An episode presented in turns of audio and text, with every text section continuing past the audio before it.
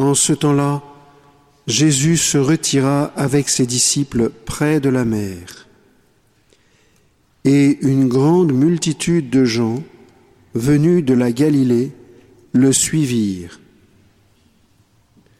De Judée, de Jérusalem, d'Idumée, de Transjordanie et de la région de Tyr et de Sidon, vinrent aussi à lui une multitude de gens qui avaient entendu parler de ce qu'il faisait. Il dit à ses disciples de tenir une barque à sa disposition pour que la foule ne l'écrase pas.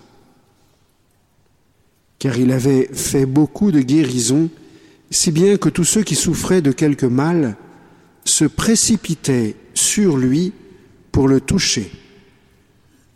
Et lorsque les esprits impurs le voyaient, il se jetait à ses pieds et criait, Toi tu es le Fils de Dieu.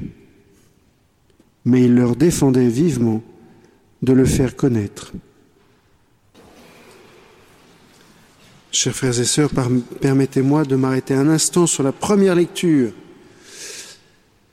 et de méditer un peu avec vous sur cette euh, attitude de Saul. Quand même, il devrait être content, Saul, il a gagné la guerre.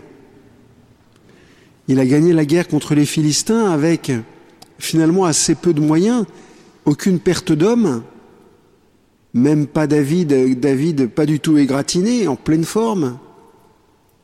Il devrait être content.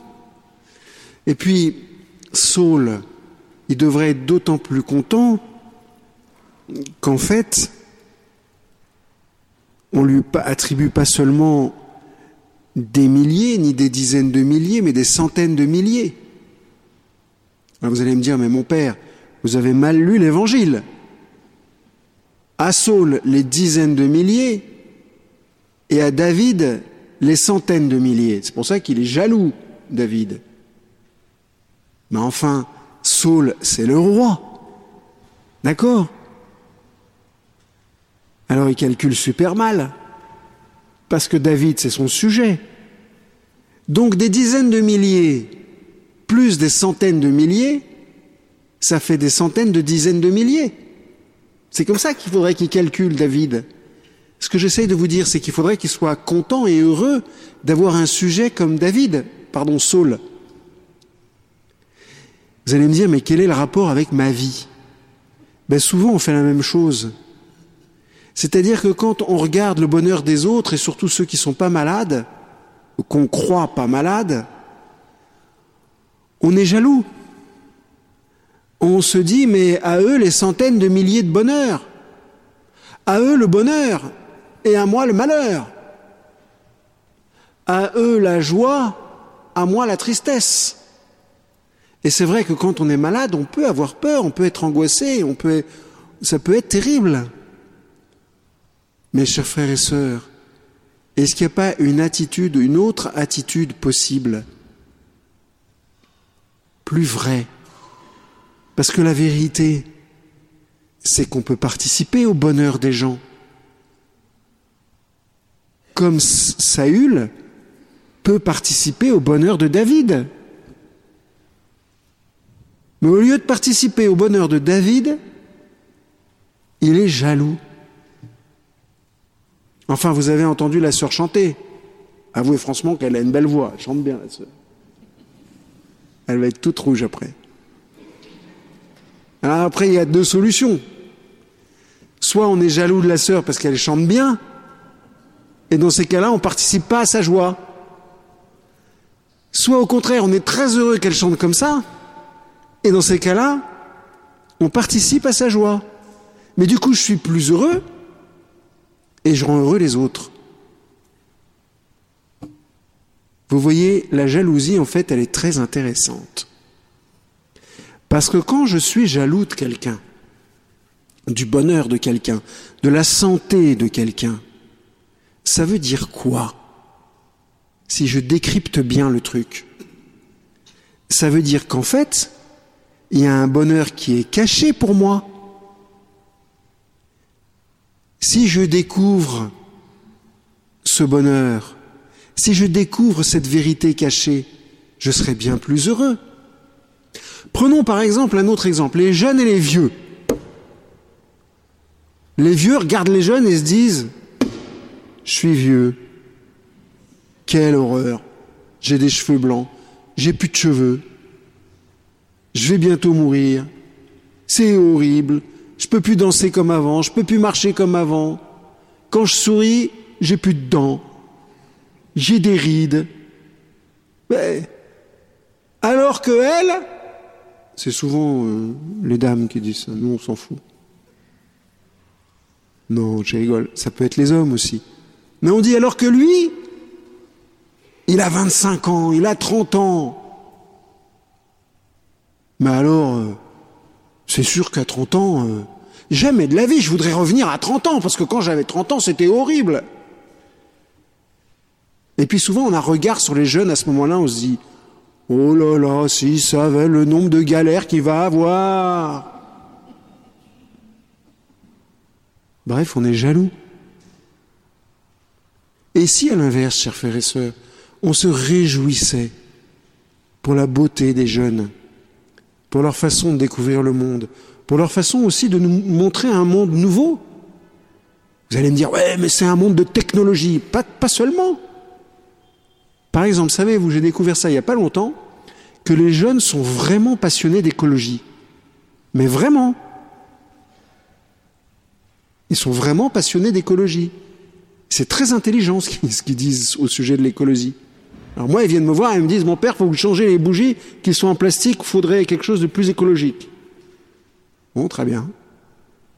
Mais vous voyez qu'à ce moment-là, il y a toujours une possibilité. Soit je suis jaloux d'eux, soit je me réjouis de ce qu'ils sont et je profite de ce qu'ils sont et ça me rend heureux.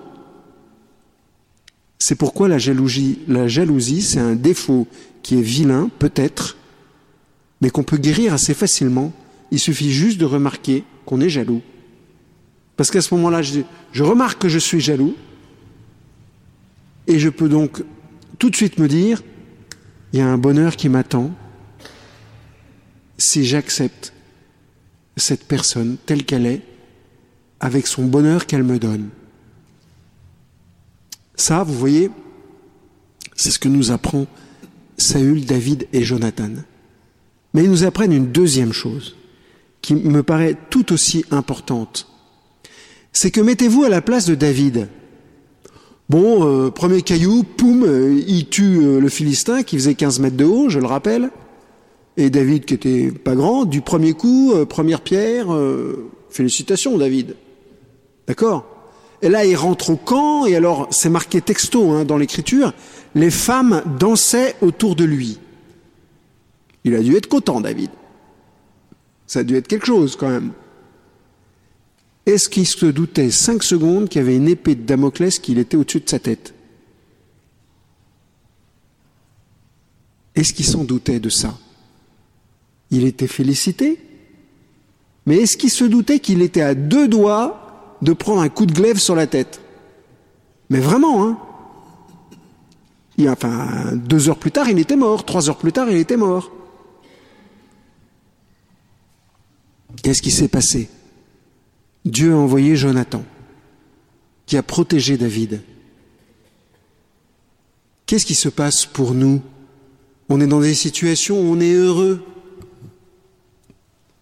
ou des situations où on est en paix, ou des situations où on a une petite rémission, où on souffle, comme David souffle, comme David, voilà, il est en récréation d'une certaine façon. Et au fond de notre tête, souvent quand on est malade, on se dit mais combien de temps ça va durer? Est-ce que vraiment je vais m'en sortir? Bref, il y a cette épée de Damoclès qu'on a au-dessus de la tête tout le temps. Est-ce que ça va pas s'empirer? Est-ce que ça va pas devenir encore plus grave? Sauf que nous, on le sait. David ne le savait pas. Mais qu'est-ce qui s'est passé? Je le répète, Jonathan l'a protégé. Comme nous, le Seigneur peut nous protéger. Et si nous regardons dans notre vie, chers frères et sœurs, est-ce qu'il n'y a pas quelqu'un autour de nous qui nous protège? Est-ce qu'il n'y a pas une personne qui nous aide? Est-ce qu'il n'y a pas une personne qui rentre dans notre chambre d'hôpital avec un sourire? Est-ce qu'il n'y a pas un coup de téléphone qu'on n'a pas reçu récemment qui nous fait du bien? Est-ce qu'il n'y a pas un membre de notre famille qui nous a fait signe il n'y a pas longtemps? Est-ce qu'on n'a pas reçu la promesse d'une visite prochaine? Ou tout simplement, est-ce que le Seigneur nous a pas donné de la paix par hasard? Bref, quand on est honnête, chers frères et sœurs, est-ce qu'il n'y a pas un ange autour de vous? Est-ce qu'il n'y a pas une sorte de Jonathan autour de vous? Pour ça, évidemment, il faut accepter de le voir, vous voyez. Je reviens à Saül. La jalousie empêche de voir les anges qui sont autour de nous. Et ça nous tient dans la tristesse alors qu'en fait, peut-être qu'on est malade, oui, mais il y a des anges autour de nous. Souvent, en tous les cas. Vous allez me dire, mais oui, mais moi, il n'y a pas d'ange. Il n'y a pas de Jonathan autour de moi. C'est sûr et certain. Mais alors, chers frères et sœurs, il y a une autre solution. Pourquoi est-ce qu'on ne deviendrait pas le Jonathan de quelqu'un d'autre?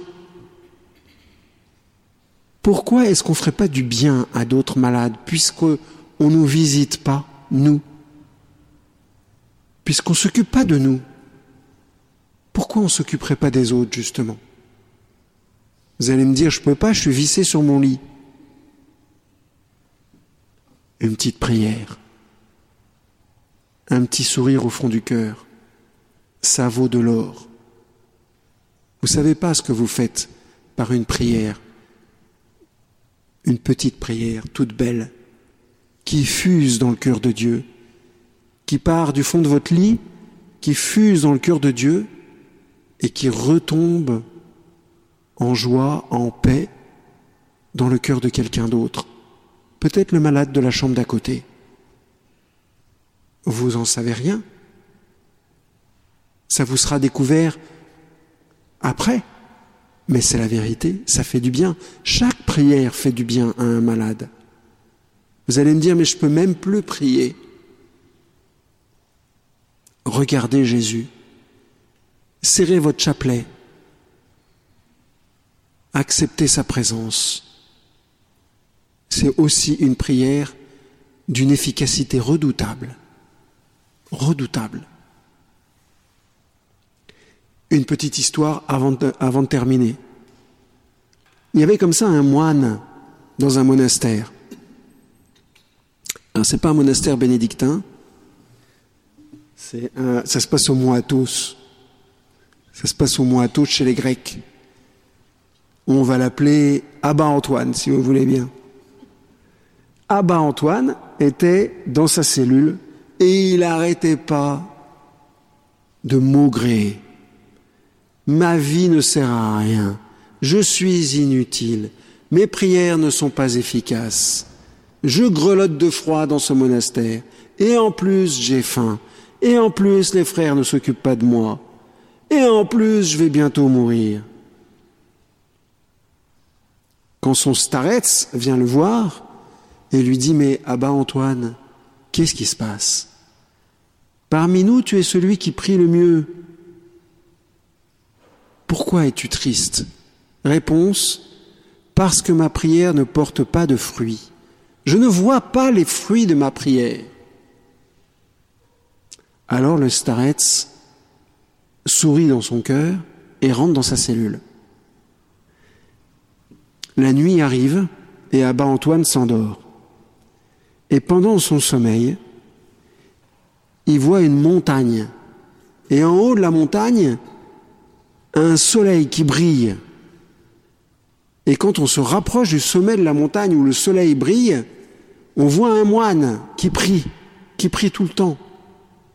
Et autour du moine qui prie, des oiseaux qui montent dans le ciel, qui montent dans le ciel, qui montent dans le ciel, qui montent dans le ciel, par centaines de milliers, par dizaines de milliers.